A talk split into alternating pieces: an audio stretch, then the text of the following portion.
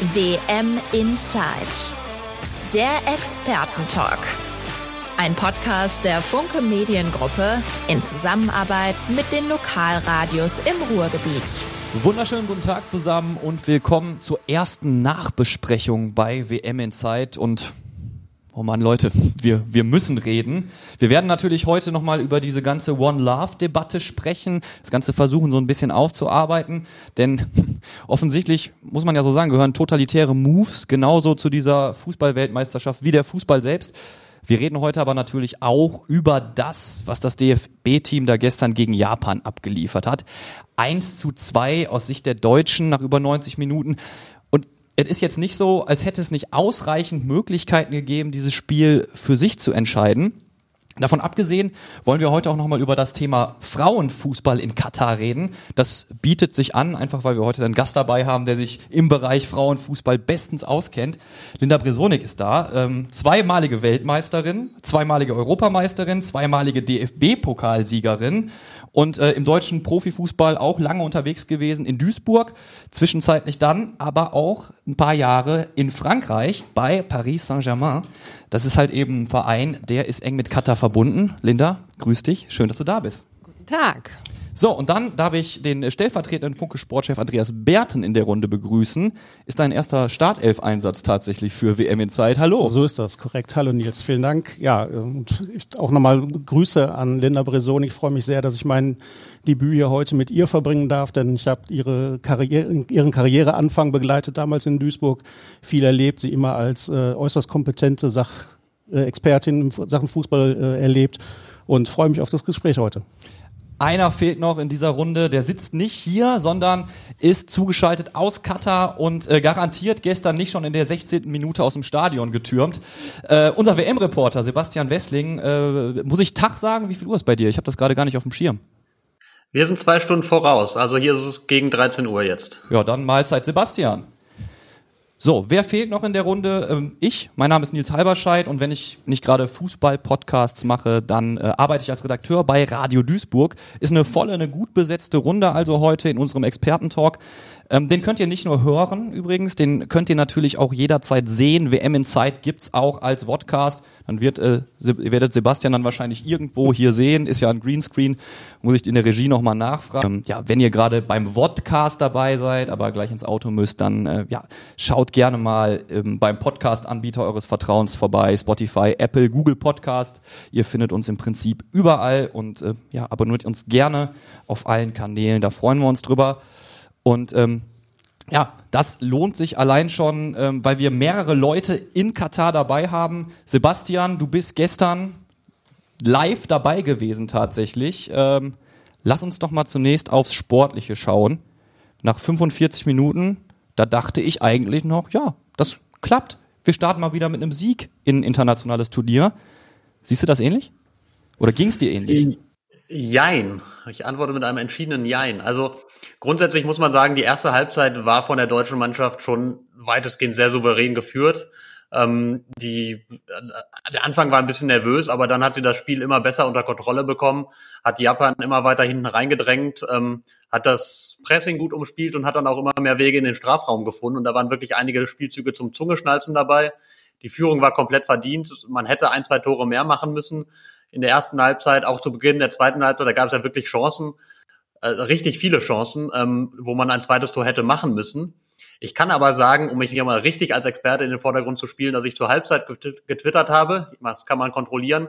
Ein Tor wird nicht reichen, um zu gewinnen. Man muss dringend das zweite machen, weil die Abwehr einfach immer latent wackelig war.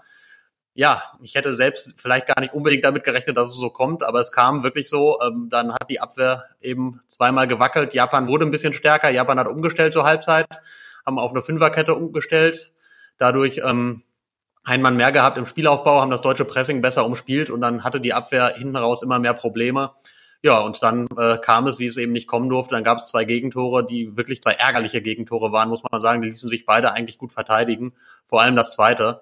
Da waren einige aus der Mannschaft auch richtig sauer, dass das so gefallen ist. Aber ja, so ist es gekommen und jetzt steht man mit dem Rücken zur Wand nach dem ersten Spiel. Ja, Sebastian Wessling mit einem Tweet, der gleichzeitig eine selbsterfüllende Prophezeiung gewesen ist. Wie ging es euch nach 45 Minuten, Andreas Linder? Ja, ich sehe das ähnlich. Ne? Wir hatten das Spiel eigentlich weitestgehend im, im Griff und ähm, auch die ersten zehn Minuten in der zweiten Halbzeit und nachdem die Japaner dann aber umgestellt haben, äh, ja, kam wir immer mehr ins Wackeln und äh, ich fand dann nach zehn Minuten in der zweiten Halbzeit fand ich die Japaner bärenstark und auch ja, am Ende des Tages durch die dummen Fehler, die wir dann gemacht haben in der, in der Verteidigung, äh, ja, verdient gewonnen. Ja, man sah es leider, glaube ich, äh, kommen, was passiert ist. Die deutsche Mannschaft hat irgendwie immer mehr die Kontrolle abgegeben, stand wackelig hinten. Klar, geht eine, geht wahrscheinlich nur eine von den vielen Chancen vorher rein. Reden wir jetzt vielleicht nicht ja. mehr über eine Niederlage.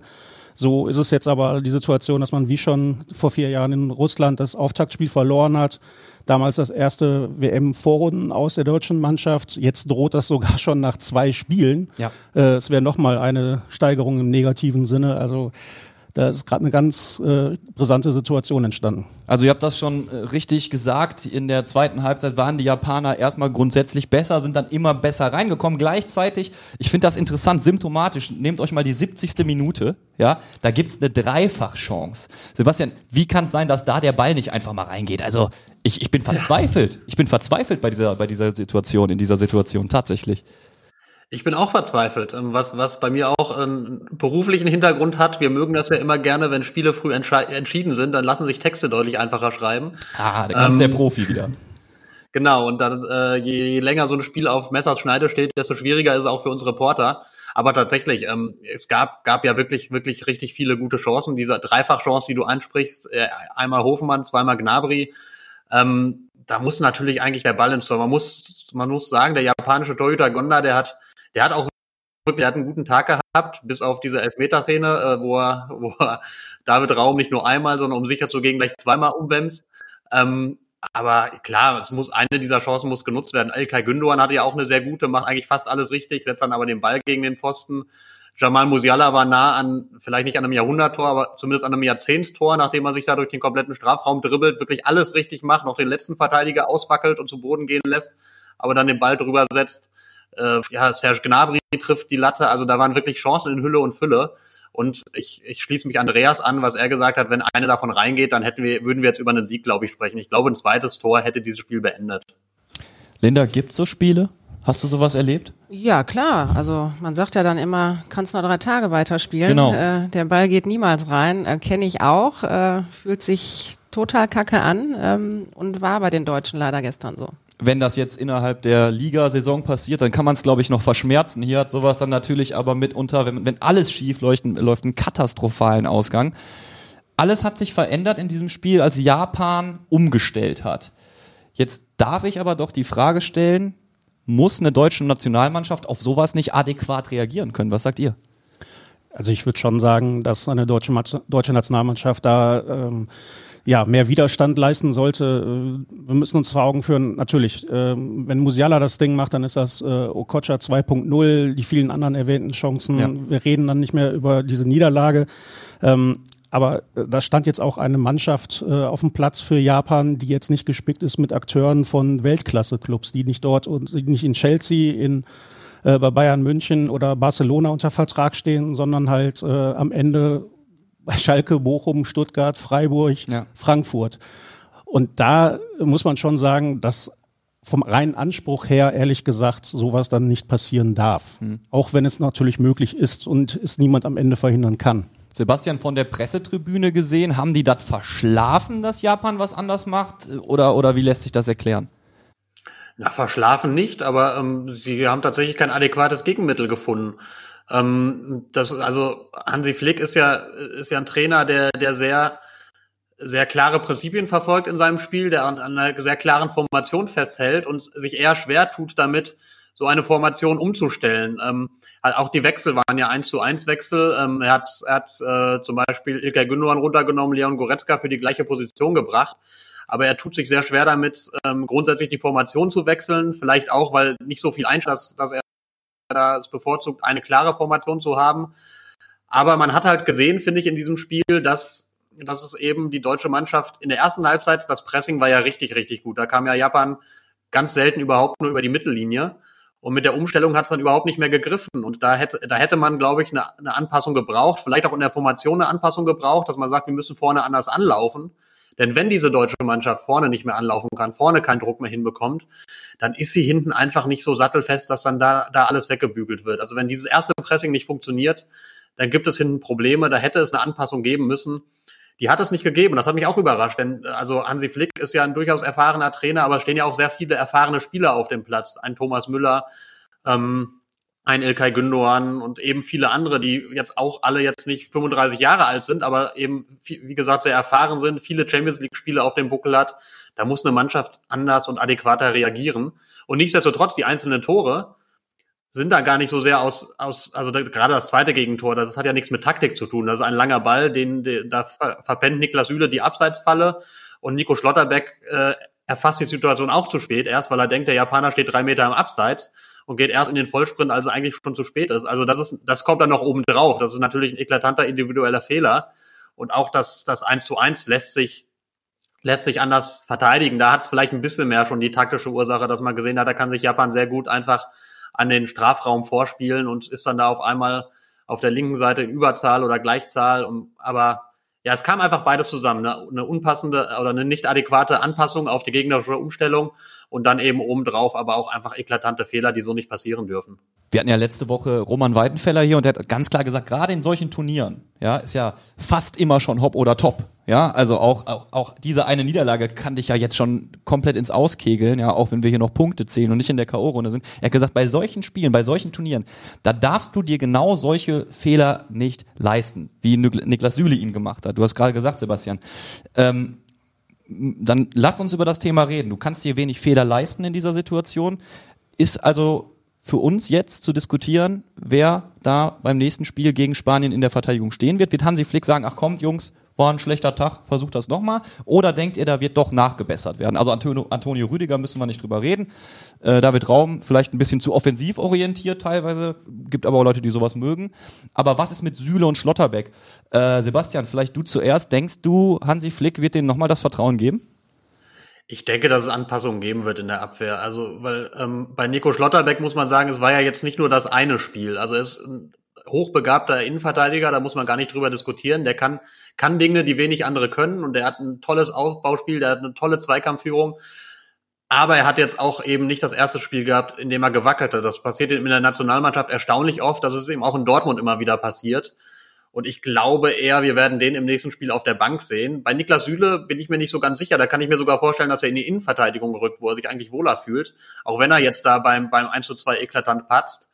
Aber ich könnte mir durchaus vorstellen, dass wir eine Innenverteidigung äh, Süle, Rüdiger sogar sehen. Oder wenn, wenn Hansi Flick sich anders entscheidet, vielleicht sogar Matthias Ginter in die Mannschaft rückt, der vielleicht ähm, vom Potenzial her nicht ganz so stark ist wie die anderen, aber der, finde ich, eigentlich immer die solideste Lösung ist. Bei, wenn du Matthias Ginter aufstellst, weißt du eigentlich in, in 99 Prozent aller Fälle genau, was du bekommst. Nämlich selten solche, solche eklatanten Fehler dann. Ähm, also ich glaube, ich glaube tatsächlich, dass es Anpassungen geben wird. Ähm, wir hatten heute ähm, das als Ergänzung Hansi Flick in der digitalen Medienrunde. Ähm, der nennt natürlich keine Namen, aber der hat natürlich gesagt, wir werden diese Fehler sehr, sehr deutlich, sehr hart ansprechen, sehr hart analysieren. Und ähm, wir müssen jetzt dann uns überlegen, wie wir Lösungen finden gegen Spanien, was wir ändern.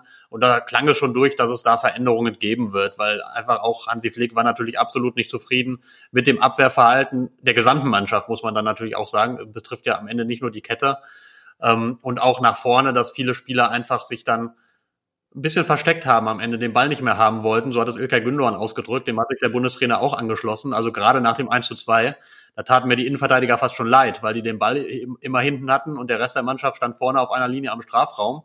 Und es kam keiner mal entgegen, um den Ball auch, auch abzuholen, anzunehmen, vielleicht im Mittelfeld was zu machen, obwohl du noch viel Zeit hattest. Also das ist eine ganze, ganze lange Liste an, an Dingen, die Hansi Flick jetzt hat. Und aber um auf die Ursprungsfrage zurückzukommen, ja, ich glaube, ich glaube tatsächlich, dass es Umstellungen geben wird in der Abwehr. Ja, Gündogan steht da, Linda, und sagt nach Abpfiff, ja, also ich habe das Gefühl, einige Jungs wollten den Ball nicht haben. Ich meine, wenn das früher eine Mitspielerin von dir gesagt hätte, da wären dir wahrscheinlich auch ein paar Gedanken durch den Kopf gegangen. Oder hast du das auch so gesehen, dass einige Spieler den Ball nicht haben wollten? Ja, absolut. Also man hat ja eine gewisse Verunsicherung äh, gespürt ne, nach dem 1 zu 2. Ich glaube, die waren alle irgendwie in so, in so einer Art Schockzustand. Und ähm, dann verlierst du natürlich an Selbstvertrauen. An Selbstbewusstsein und ja, dann gibt's eben die einen, die verstecken sich, die wollen dann um Gottes Willen, ich will den Ball nicht mehr haben, sonst mache ich noch was falsch mhm. und die anderen, die krempeln die Ärmel hoch und sagen immer, jetzt erst recht, gib mir den Ball. Wie kriegst du denn äh, da, also du siehst das ja auf dem Platz dann, ne? Also bietet sich meine Mitspielerin, mein Mitspieler an oder halt nicht.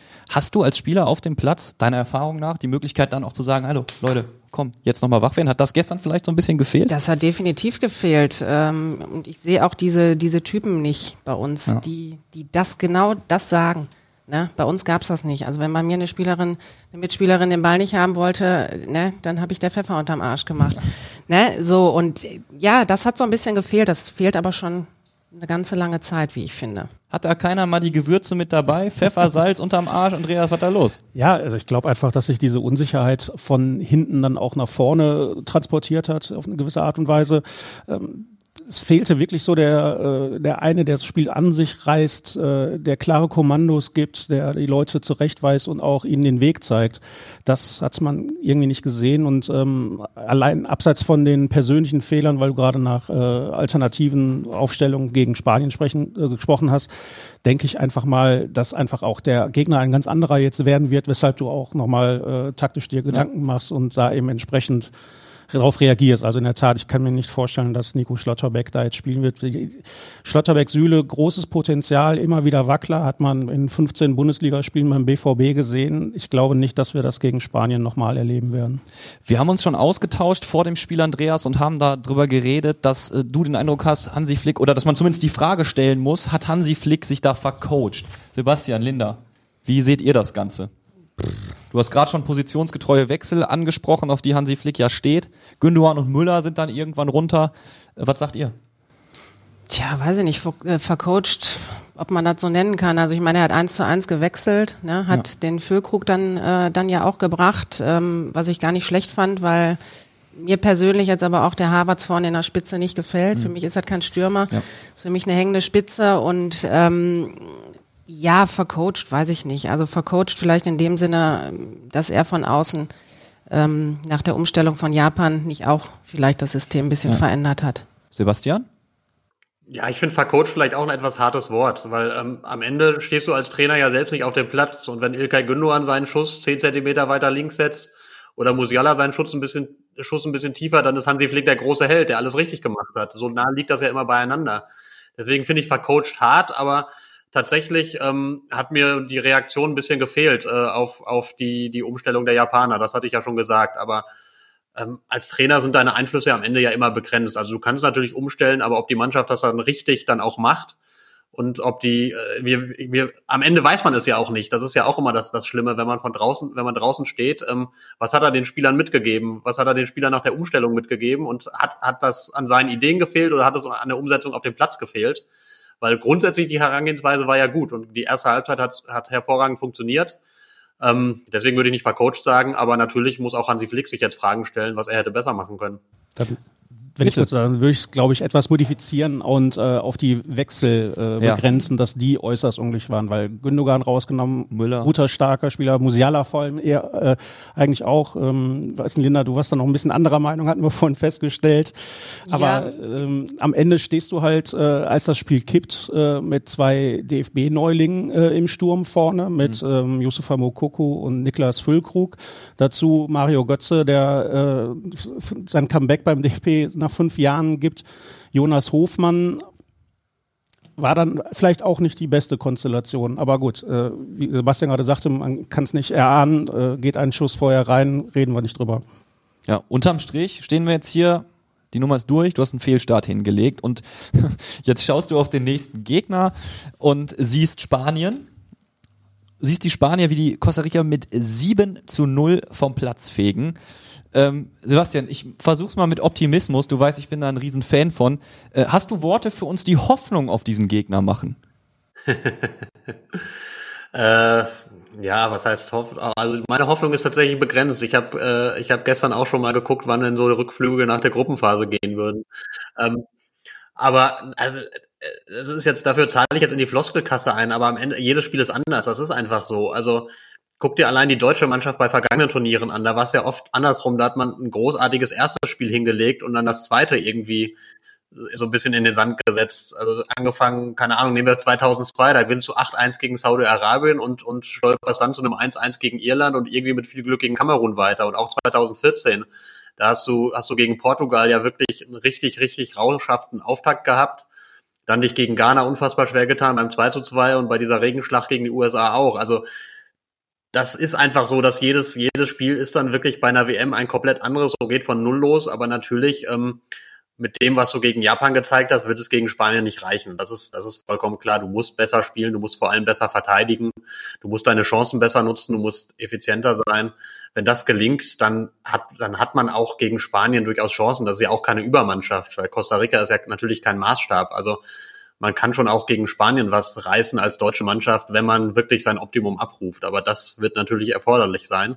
Und da ist es spannend, ähm, um diesen einen Gedanken noch reinzunehmen, Hansi Flick hat heute dann äh, wurde gefragt, ob es jetzt vor allem darauf ankommt, Spieler aufzustellen, die stressresistent sind, die einfach so einen gewissen Druck aushalten. Und er hat gesagt, genau das wird jetzt seine Aufgabe auch sein in den nächsten Tagen, vielleicht zu erspüren, welche Spieler mit dieser schon wirklich sehr speziellen Drucksituation umgehen können, weil es ist ja vollkommen klar, wenn du gegen Spanien nicht gewinnst, dann bist du höchstwahrscheinlich ausgeschieden. Das werden wir, werden wir kurz vor dem Spiel wissen, weil Japan vorher gegen Costa Rica spielt. Und wenn Japan da gewinnt, dann wird vollkommen klar sein, du musst gegen Spanien gewinnen. Sonst ist das Turnier im Wesentlichen vorbei. Ja, wir werden später hinten raus in der Folge Andreas Linder noch mal ein bisschen intensiver über Spanien als nächsten Gegner reden.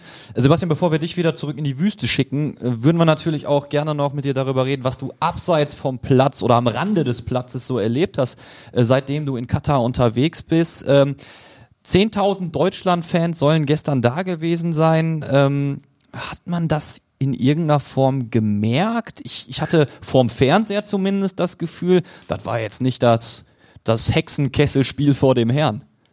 Na, Hexenkessel war tatsächlich so, es wäre tatsächlich so ungefähr das Gegenteil gewesen. Also es war absolut nicht laut im Stadion, es war sehr leise. Zwischendrin hörte man Vögel zwitschern, man hörte, ähm, ja, man hörte die Kommandos auf dem Platz. Also da sind jetzt die, die deutschen Fans nicht wahnsinnig lautstark gewesen. Die Japaner waren da zwischendrin deutlich lauter, aber es war jetzt auch von deren Seite nicht so, dass, dass da irgendwie der Rasen dann gebrannt hätte.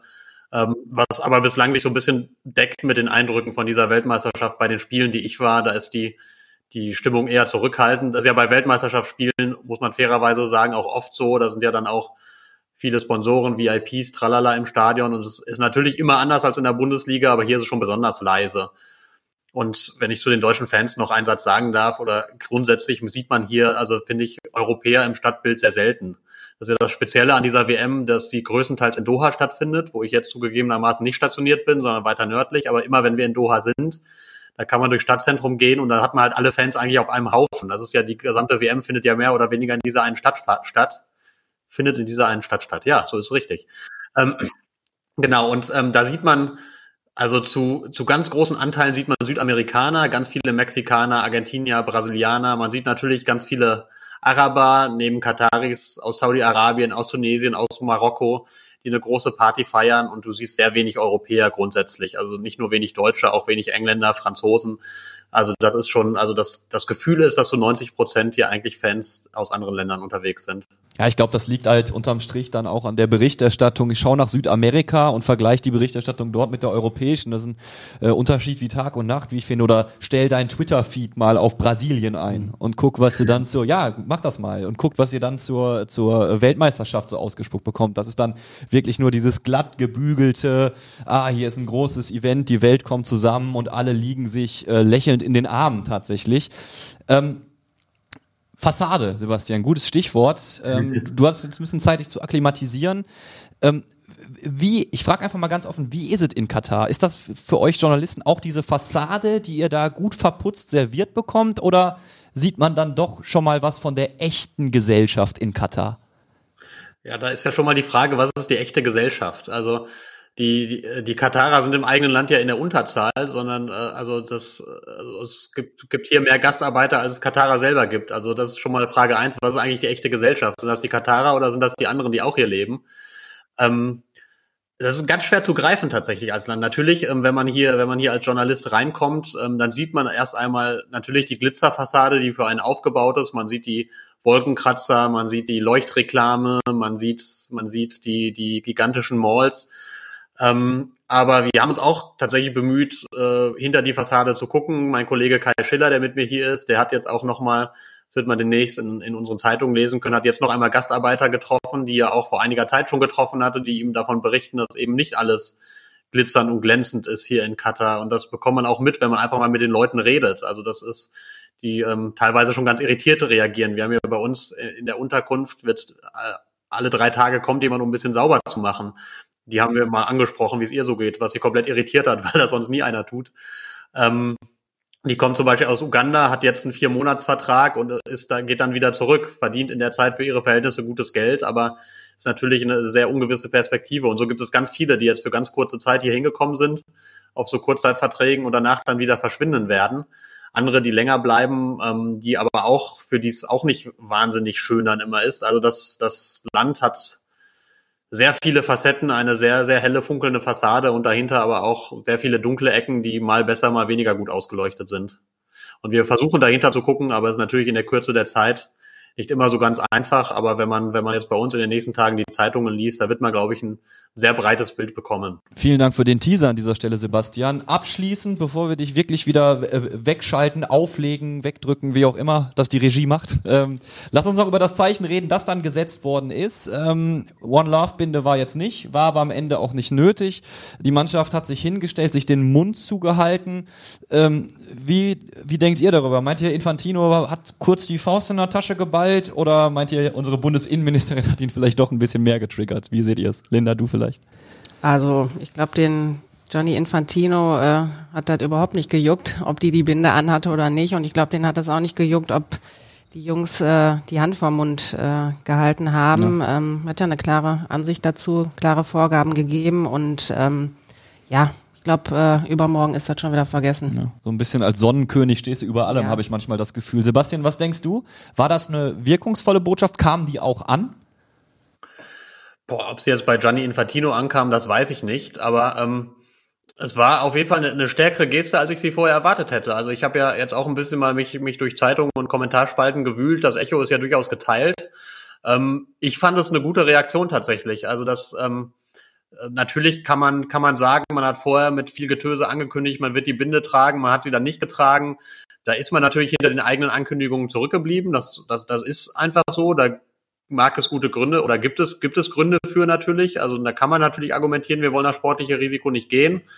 Ähm, aber das, was dann, was dann kam von der Mannschaft, das fand ich gut. Also das wird ja, wird ja sind ja hohe Erwartungen, die wir teilweise an die Mannschaft, an die Mannschaft setzen, dass die, dass die moralisch äh, reiner ist, als wir das alle sind und dass das die gesamte Wirtschaft und Politik des Landes ist. Das finde ich manchmal auch unfair. Und die, die, die Reaktion, die gezeigt wurde, fand ich eine ordentliche, dieses Bild. Ähm, das, das war meine Wahrnehmung im Stadion. Ich habe, verfolge immer so ein bisschen nebenbei Twitter und andere Social Media Kanäle. Diese Bilder schon während des Spiels um die Welt gegangen und ähm, wurde, wurde sehr positiv kommentiert. Also von daher fand ich das eine gute Geste und man muss auch der Mannschaft zugute halten, sie sind die einzigen, die darauf gekommen sind. Ne? Alle anderen Verbände, die auch die Binde hätte, tra hätten tragen sollen, ähm, die sie dann nicht getragen haben, da gab es so eine Reaktion nicht. Also bei aller Kritik muss man halt schon schon zumindest fairerweise sagen, sie haben schon mehr gemacht, als alle anderen gemacht haben. Sebastian sagt es gerade, ähm, es gibt verschiedenste Reaktionen, polarisiert auch so ein bisschen. Die einen finden es peinlich, die anderen sagen, ey, cool, ihr habt immerhin was draus gemacht. Wie stehst du dazu, Andreas? Ja, also erstmal ist äh, jede Geste besser als gar keine, das muss man, glaube ich, so sagen. Äh, man darf aber auch nicht zu viel davon erwarten. Das ist jetzt, ähm, das Thema war in Deutschland sehr prägnant in den Nachrichten, in der öffentlichen Gesellschaft, äh, in der öffentlichen Diskussion. Ähm, man hatte so ein bisschen Eindruck, ähm, ja, Fußball wird das auch noch gespielt. Das ist hier mhm, extrem ja. gewesen, wie ich finde. Ich glaube, äh, Gianni Infantino ist äh, dreimal chemisch gereinigt, dass den das nicht äh, in schlaflose Nächte stürzen wird, was Deutschland jetzt da macht bei einer Mannschaftsfoto, wenn der äh, Mund zugehalten wird, was absolut korrekt und gut ist von der deutschen Mannschaft. Und wie Sebastian noch gerade sagte, die anderen haben es bisher nicht gemacht, ist also auch völlig okay. Ähm, aber ich glaube, da ist auch einfach, äh, das ist alles überladen, das ist zu viel. Ähm, Gianni Infantino umgibt sich normalerweise mit Menschen, ähm, mit äh, Despoten, mit äh, Alleinherrschern, bei denen er genauso gut, muss man das sagen, auch beim Internationalen Olympischen Komitee seine Wünsche, seine Vorstellungen durchdrücken kann. Das passiert da alles äh, wesentlich leichter als äh, in demokratischen Gesellschaften. Und deswegen, ähm, es gibt ja auch das Bild, wo er dann halt äh, bei Nancy Faeser stand und noch so auf die Binde gezeigt. Also mhm. ich fand ehrlich gesagt, also ich kann ihm ja das jetzt nicht unterstellen, aber es wirkte auf mich, als hätte er sich in dem Moment auch noch irgendwie lustig gemacht hätte. Ja. Wer ihm Hier, guck mal, die kommt mit der Bindi an. Wer, wer ihm zuzutrauen. Ja. Wir reden jetzt darüber, wie politisch, wie gesellschaftlich aufgeladen darf eine Sportart überhaupt sein. Ich bedanke mich aber erstmal bei Sebastian. Äh, Wenn ich noch einmal was einwerfen darf Du darfst auch bleiben, wenn du möchtest, gar kein Problem. Alles gut, ich habe ja noch genug zu tun. Aber wenn ich, wenn ich was einwerfen darf, ähm, wir haben jetzt immer Gianni Infantino gesagt, aber ähm, der ist natürlich nicht auf Antrieb von Gianni Infantino zum Riesenproblem geworden. Das muss man auch sagen. Also wenn, wenn, wenn dieses Turnier in Europa stattgefunden hätte, hätte die deutsche Mannschaft diese Binde tragen dürfen, es hätte keinen gejuckt. Sondern natürlich steckt dahinter Katar, die übelst Druck gemacht haben und die den Weltverband aktuell ziemlich vor sich hertreiben. Also die FIFA ziemlich vor sich hertreiben, muss man ja auch sagen. Die kurz, äh, es gab ja zum Beispiel das Thema Bier. Das kann man belächeln, ob es das jetzt rund ums Stadion gibt oder nicht. Ist natürlich nicht das wichtigste Thema. Aber auch da hatte man, hatte man in, in ewigen Monaten, in monatelangen Gesprächen versucht oder hatte eine Einigung eigentlich gefunden, dachte man, und dann sagte zwei Tage vor Turnierstart Katar, nö, doch nicht. Und da musste die FIFA auch Zähne knirschen und sagen, nö, doch nicht. Ähm, also das ist, das ist die treibende Kraft bei, an der Stelle ist natürlich immer Katar und Gianni Infantino geht dem hinterher, weil, weil natürlich Katar gerade einen riesen Einfluss hat als WM-Gastgeber und auch ansonsten auf vielen Kanälen im Weltsport. Also das wollte ich nur noch mal, noch mal, noch mal dazu ergänzen. Aber natürlich, dass Gianni Infantino dieses Spiel so mitspielt und es sehr perfide spielt. Die ganzen Vorgänge, wie es dann zum, zum Verbot der Binde kam, dann auch wirklich sehr, sehr kurzfristig vorm Anpfiff des ersten Spiels der Engländer. Das war natürlich ein sehr perfides Spiel, aber da stecken eben auch mehr dahinter. Sebastian, danke für deine Eindrücke, für deine Analyse. Dir noch frohes Schaffen und äh, ja, wir sehen uns hier oder hören uns, je nachdem, wie ihr WM in Zeit schaut oder hört, die Tage dann wieder. Bis dann, Sebastian. Bis dahin. Ja, und wir bleiben, wir bleiben beim Thema. Ne? Ich meine, ähm, Zeichen setzen. Diese ganze One Love-Geschichte. Lass uns die noch einmal gemeinsam aufdröseln, weil zwischen der letzten Folge WM in Zeit und äh, der aktuellen, die wir hier gerade aufzeichnen, ist das Ganze halt geschehen. Äh, nicht, nicht viel Zeit vergangen. Die Verbände haben zusammen geplant, also das Verbot ist geschehen, die Planung gibt's natürlich schon ein bisschen länger. Deutschland, England, die Niederlande, Belgien, Wales, Dänemark sind alle eingeknickt, als die FIFA sich dann augenscheinlich auch noch spontan dazu entschieden hat, nee, das mit der, mit der, äh, mit der Binde, das ist doch keine gute Idee. Und Natürlich hat Sebastian recht, wenn er sagt, dass Katar dahinter steht und Katar ja der, die, das totalitäre Regime ist. Aber Zumindest macht sich Gianni Infantino ja zum verlängerten Arm eines Autokraten. Oder wie seht ihr das? Ja, ich meine, man muss ja sagen, er wohnt ja schon seit Jahren äh, in Katar. Ähm, das spielt sicherlich auch eine Rolle und insofern er ist der Chef der FIFA und äh, ich glaube, dass er schon die Möglichkeit hat, am Ende des Tages äh, Dinge auch zu entscheiden. Und äh, glaube, dass er ja den Kataris da nach dem Mund redet, weil er eben da auch wohnt, weil er so ja. braucht, weil er von dem profitiert für sein ganzes Business. Und insofern ähm, kann man den da schon nennen, wie ich finde. Ja, und der, ich meine, das ist der Weltverband des Fußballs, genau. der hingeht ihr, und sagt, ihr wollt ein Zeichen für Toleranz, für Vielfalt, für Offenheit setzen. Nö, machen wir nicht. Das machen wir übrigens nicht, weil wir sagen das, das ist friss oder stirb. Genau. Was anderes ist das doch nicht, oder Andreas? Absolut, äh, das kann man nicht anders bezeichnen. Äh, man darf dann, glaube ich, auch ruhigen Gewissens den Begriff Schurkenstaat für Katar verwenden, ehrlich gesagt. Ähm, das ist, das passiert halt immer, wenn man sich in die Hände begibt von solchen Staaten, bei denen demokratische Werte, Menschenrechte, Rücksicht auf Arbeitnehmer und so weiter keine Rolle spielen, bei denen die Sportverbände große Versprechungen erfüllt bekommen und ähm, da begibt man sich in eine Hand. Große Versprechung übrigens für alle Videozuschauer. Ich spiele gerade die kleinste Geige der Welt. Ihr seht's, die Podcast-Hörer nicht. Ne? Also das sind ja die großen Versprechen, über die wir reden. Ja, es geht da um massig Geld und ähm, letzten Endes muss man ja auch mal dazu sagen, genauso ähm, wie jetzt die FIFA beim Katar-Spiel mitspielt. Ehrlich gesagt haben die Verbände ja auch lange Zeit das FIFA-Spiel mitgespielt. Ähm, sich dagegen zu wehren durch ein Stückchen Stoff, ähm, nochmal, jede Geste ist richtig und wichtig. Aber ähm, das kann es ja am Ende auch nicht sein. Damit verändert man die Welt nicht. Das muss man sich auch vor Augen führen. Ja. Und ähm, wenn es denn tatsächlich einen richtigen Protest, eine Rebellion hätte geben sollen, dann hätten sich aber auch die äh, sieben europäischen Verbände, die alle diese One Love Binde tragen wollten, ähm, einheitlich abstimmen müssen und auch einheitlich sehr, sehr, sehr konsequent handeln müssen. Nur so wäre es für die FIFA richtig, richtig negativ und äh, ein Rückschlag geworden. Ja, da sind wir wieder bei der interessanten Fragestellung, die wir ja gerade schon angerissen haben, Politik und Sport. Es gibt ja Leute, die, wie ich finde, sich vor der Realität verschließen, wenn sie vehement sagen, das gehört nicht zusammen. Ich finde gerade so Großveranstaltungen und Politik und Gesamtgesellschaft, also gerade bei so einer Weltmeisterschaft sieht man ja auch viel über die Weltgesellschaft. Wer ist wie ausgerichtet politisch, gesellschaftlich?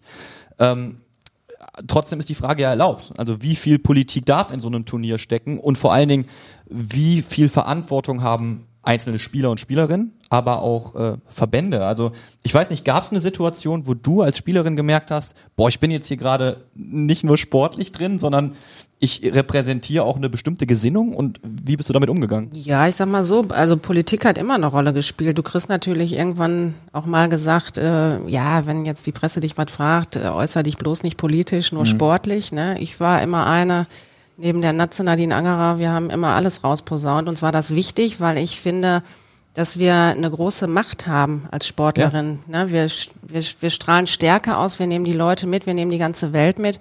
Und da finde ich es total wichtig, dass diese Leute einfach auch, oder die Spieler und die Spielerinnen auch eine Haltung zeigen.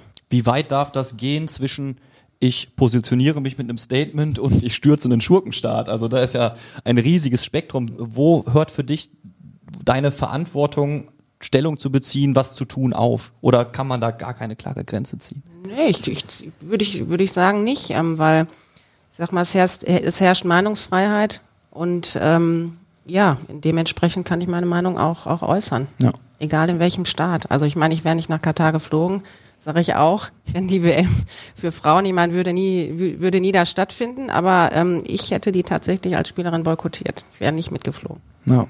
Ich kann es, um ehrlich zu sein, nicht sagen, weil ich habe ein Holzbein, also ich bin nie über, über die Kreisliga hinausgekommen, deshalb äh, traue ich dir da, deine Einschätzung ist da mehr wert oder deine Haltung ist da mehr wert als meine. Andreas, auch an dich die Frage, wo hört denn der Verantwortungsbereich von Spielern und Verbänden auf? Oder, der, oder bis wie weit, äh, inwieweit können sie einwirken auf solche Entscheidungen? Also das perfide finde ich ja erstmal grundsätzlich, dass auch die FIFA ja bereit ist, politische Statements zu setzen. Ja aber immer nur dann, wenn sie ihren Nutzen beziehungsweise muss auf der eigenen Agenda stehen. Exakt und ähm, jetzt konkret ist es eine Geschäftsbeziehung zu Katar, die die FIFA gerade hat. Da gibt's viel zu holen. Und logischerweise, äh, genauso wie du deinen Arbeitgeber nicht vom Kopf stoßen würdest oder ich auch und Linda ihren Trainer, doch hat sie, glaube ich, immer hier und da, aber ganz ja. dezent. ähm, ja, da, da, da, den tritt man nicht auf die Füße, logischerweise. Nicht in der Form, wo es um so, so viel Geld geht. Ähm, bei dieser WM FIFA und Katar definitiv äh, die Hauptrollen bei der Verteilung der Schuld, ganz klar. Ähm, am Ende wird's auf die Spieler projiziert, von denen äh, von nach meiner Meinung einfach zu viel verlangt wird. Ähm, sie sollen die Binden tragen, sie sollen politisch korrekt sein, sich äußern, für den Weltfrieden im Grunde genommen eintreten, alles in Ordnung, okay, aber sie, sie sind auch nur begrenzt irgendwie in der Umsetzung dann fähig. Äh, klar, Linda sagte gerade vollkommen zu Recht, sie haben ein großes Gehör. Ja, sie können viel mit erreichen, das ist richtig, finde ich auch. Aber man darf nicht zu viel von ihnen erwarten, ist meine Meinung. Ich frage mich auch immer, wie viel kannst du so einem Mokoko aufbürden? Also der ist jetzt 18 geworden, fährt zum ersten Mal zur WM und darf ich dann als Reporter hingehen und sagen, hör mal, und dann Just, Just, machst du da eigentlich Nein. jetzt irgendein, irgendein politisches Statement Nein. oder was? Also ich finde einige Spieler, die haben ja in ihrem Leben, und das ist überhaupt nicht despektierlich gemeint, weil sie sich komplett aufgeopfert haben, auch in ihrer ganzen Jugend. Die haben ja in ihrem Leben bis jetzt nichts gemacht, außer wie die Wilden gekickt. Und dann hinzugehen und zu sagen, hör mal, äh, aber ihr denkt dran ans politische Statement. Das finde ich auch nicht der richtige Weg. Aber teilweise wurde es ja in der Berichterstattung so gemacht. Leon, Thomas, was macht ihr jetzt so? Ja, ich meine, Leon Goretzka hat sich ja geäußert. Äh, ja, hat sich, hat sich ja soweit auch ganz, ganz nett angehört. Äh, vielleicht hat er sich ja äh, dementsprechend mal äh, gebildet, das weiß ich nicht. Aber nee, man sollte sich natürlich nur äußern, wenn man auch irgendwie ein bisschen Ahnung davon hat und ein bisschen ja. belesen ist. Ja. ja. ja.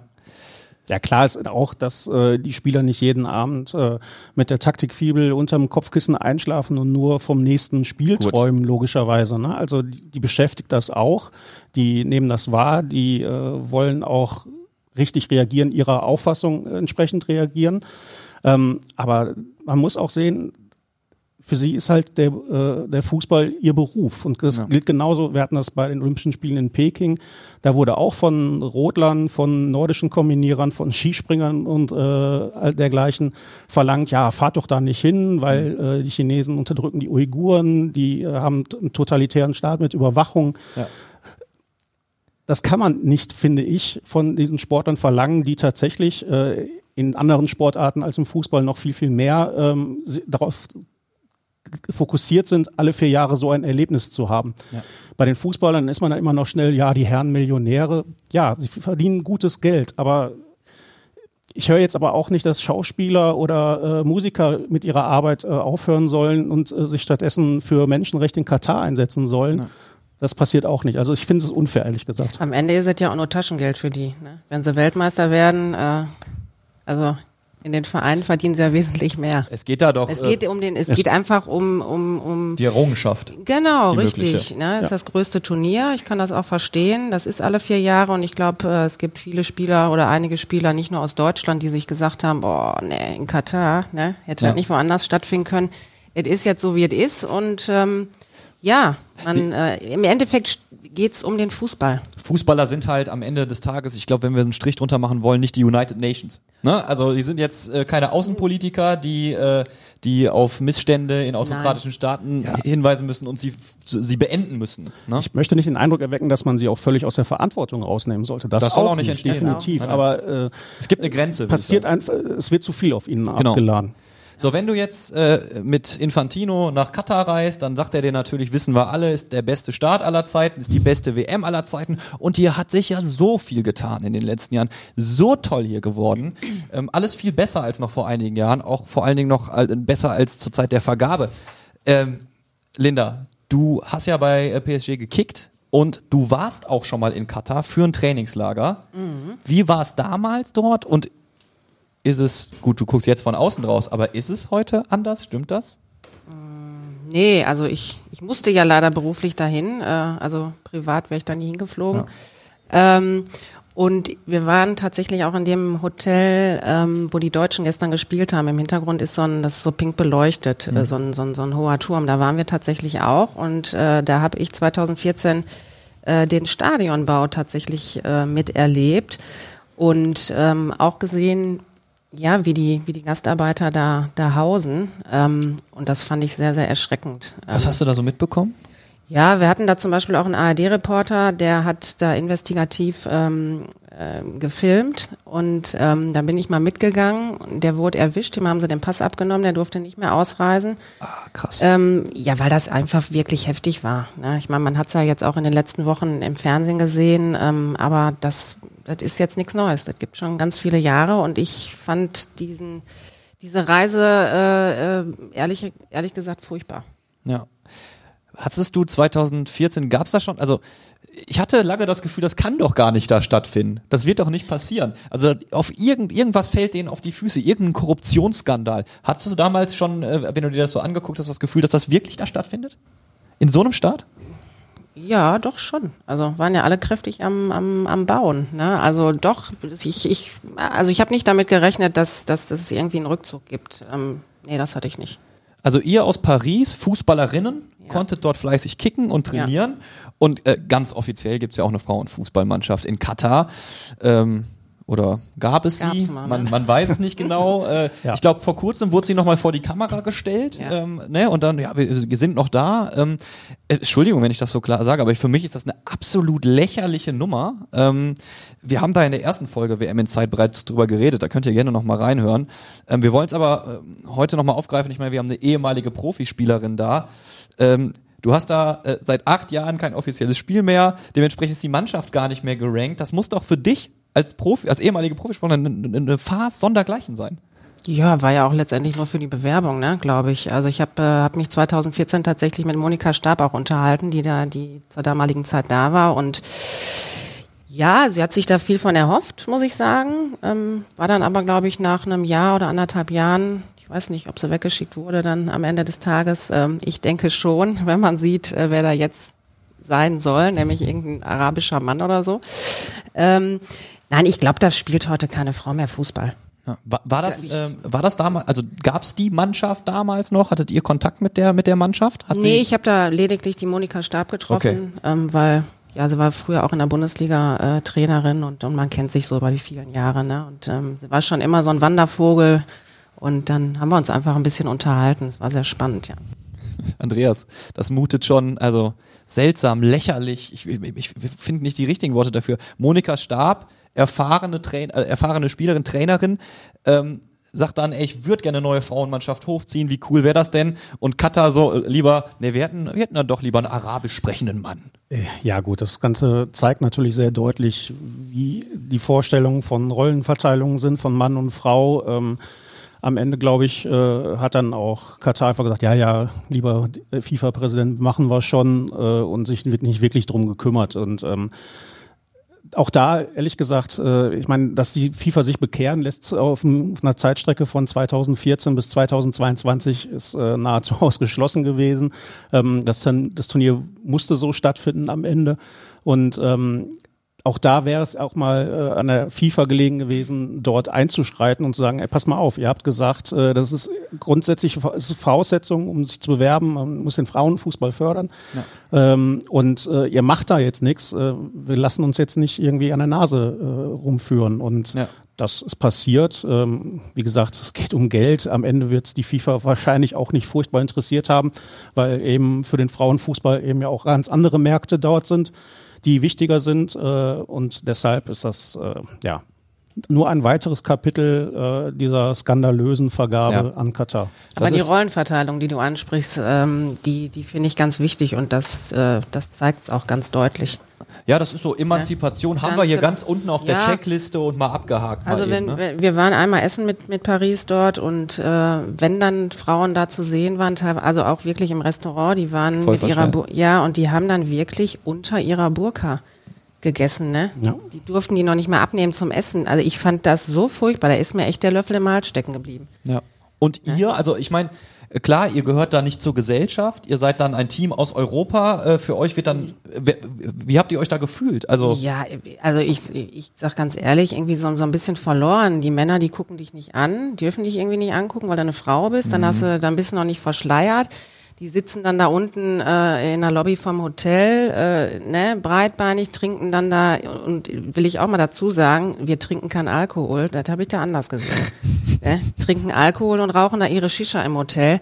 Also ich habe zu viel gekriegt. Was? Ehrlich. Aber Alkohol ist doch wie Homosexualität ja, haram. Klar. Ja, ja. Also auch noch Doppelmoral ja, dann irgendwo, eben. wenn man dann so, solche Geschichten hört, ne? Ja. Es ist, es ist nun mal so, im Rahmen dieser WM werden wir immer wieder über, über, die, über die Geschichten neben dem Platz reden müssen. Gleichzeitig können wir hinten raus in dieser Folge aber nochmal einen sportlichen Dreh finden, finde ich, weil wir haben immer noch den Ausblick auf Spanien. Ich habe mir hier ein Stichwort, ich habe mir hier nur aufgeschrieben, no me gusta.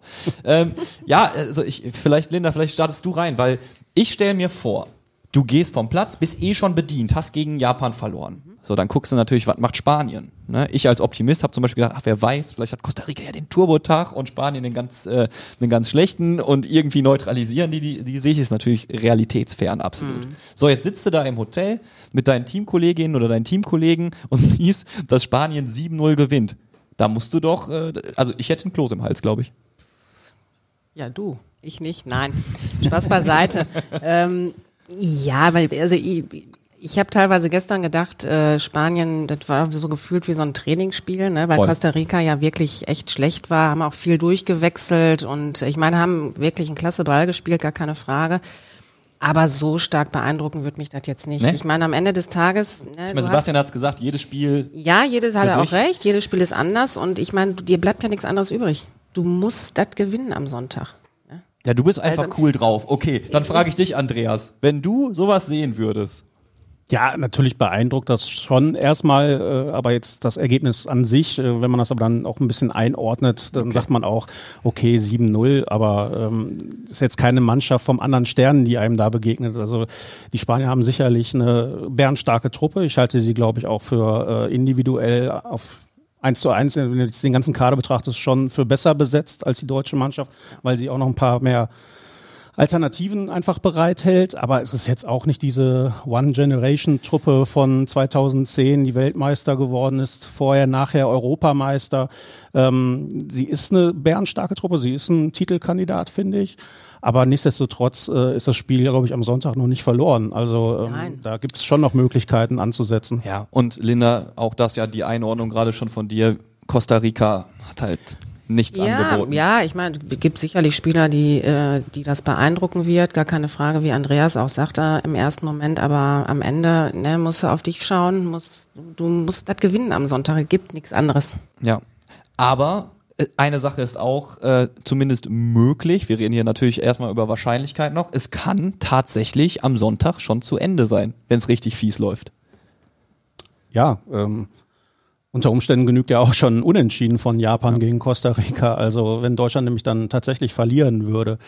Ähm, ja, äh, das ist sicherlich ein Szenario, was jetzt äh, die Spieler sehr beschäftigt und ähm, Sebastian sprach gerade davon, äh, Hansi Flick hat das nochmal betont, er muss jetzt halt genau gucken, wie sind die Spieler mental drauf, weil das schwebt gerade wie so ein Damoklesschwert über dir. Aus nach zwei Spielen, das ja. ist einfach für eine deutsche Nationalmannschaft äh, eine Blamage. Ganz klar. Auch wenn Spanien ein starker Gegner ist, aber in der Gruppe mit Costa Rica und Japan darfst du eben nicht Dritter oder Vierter werden. Und da jetzt äh, einen, einen, kühlen Kopf zu bewahren, wird nicht einfach. Äh, wird auch nicht einfach für Hansi Flick, das genau herauszufinden. Wir hatten ja gesprochen, war jetzt nicht unbedingt so die Bereitschaft, da Verantwortung zu übernehmen ja. im ersten Spiel. Das geht nicht anders in der zweiten Partie gegen Spanien. Da muss jeder voll da sein und wollen. Und Wem traut ihr die Coolness zu? Wer muss cool vorangehen? Wer muss, wer muss die Ruhe ausstrahlen? Also klar, wir haben die Altgedienten, die sollten es können. Ja, ich meine, der Neuer strahlt für mich immer eine Ruhe aus. Irgendwie finde ich ganz wichtig. Und ähm, ja gut, das sind die Schlüsselspieler im Mittelfeld auch, die da die Dreh- und Angelpunkt sind. Ne? Ähm, Kimmich und Gündogan. Ähm, was ich aber finde, das habe ich auch, sehe ich auch bei Bayern so. Ähm, ich finde, mit Drucksituationen kann kann äh, der kann Goretzka immer ganz gut umgehen. Ich finde, wenn der, dann merkt man dann immer, wenn es gerade schwer wird und der kommt rein, der ist irgendwie noch mal, der hat so richtig Feuer, der, der, mhm. der versucht was. Ähm, ich denke aber nicht, dass er den spielen lässt von Anfang an. Okay. Also glaube ich nicht, aber ich, ich sehe ihn so. Ich fände äh, ihn da auch, also ich äh, Also denke, ich, ich, ich sage jetzt mal Szenario, ich bin ja ganz verrückt. Äh, man könnte ja, also ich würde Süle in, in, ins Zentrum stellen, mhm. ganz klar. Ähm, also Rüdiger Sühle? Rüdiger Sühle, genau. Äh, ähm, Raum auf jeden würde ich auch lassen. Ja. Und dann würde ich rechts, jetzt mal ganz verrückt, kannst du auch den Kimmich spielen lassen. Kannst du machen. Ne? Ja. Und dann kannst du den Goretzka ins Zentrum stellen. Ja. Also ich und das hat ja auch schon mal funktioniert. Ne? Also es ja, ist ja auch schon mal ein, ja, ein Mittelfeldspieler auf die Außenverteidiger. Ja, er hat ja da auch gespielt. Ja, Philipp Lahm, wir erinnern uns nur zu gut dran. So. Vollkommen ja. richtig. Ja, also ich glaube, an Ilkay Gündogan führt nach dem ersten Spiel jetzt keinen Weg dran vorbei. Äh, Zentrum defensiver. Ähm, in der Tat, Goretzka würde nochmal eine Körperlichkeit reinbringen, die auch gegen die Spanier vielleicht mal ganz gut ist. Äh, da geht's halt auch ganz blöde und plump gesagt, darum irgendwie Präsenz zu zeigen, den auch mal auf die Füße zu treten. Ja. Ähm, Kimmich kann das grundsätzlich auch, aber vielleicht ist Kimmich dann auch derjenige, der äh, die beste Lösung für hinten rechts eben dann auch wäre. Und ähm, da sollte man schon darauf achten, dass man wirklich äh, am Sonntag die Entscheidung trifft, die wirklich für diese 90 Minuten, wobei WM-Spiel dauert ja mittlerweile immer so 110 Minuten äh, gefühlt. Ich habe gerade eingangs auch schon gesagt. Also, also äh, für diese 110 Minuten muss man für, auf jeder Position die bestmögliche Entscheidung treffen und nicht irgendwie, ja, könnte ja dann auch noch im Laufe des Spiels irgendwie, nein, das muss von Beginn an so angegangen werden, weil ja. wenn das wenn du mal in Rückstand gerätst dann gegen Spanien und läufst hinterher, dann genau. gerätst du wieder in einen Verzweiflungsmodus. Irgendwie, du merkst mit der Zeit, selbst wenn du viele Chancen erspielst, irgendwie die, die nicht reingehen, oh Mann, oh, das ist schon, schon wieder, wieder, mhm. genau. Und äh, ich glaube, das wäre fatal. Ja. Zum Abschluss, was macht Spanien stark? Wo haben die Deutschen ihre Chancen?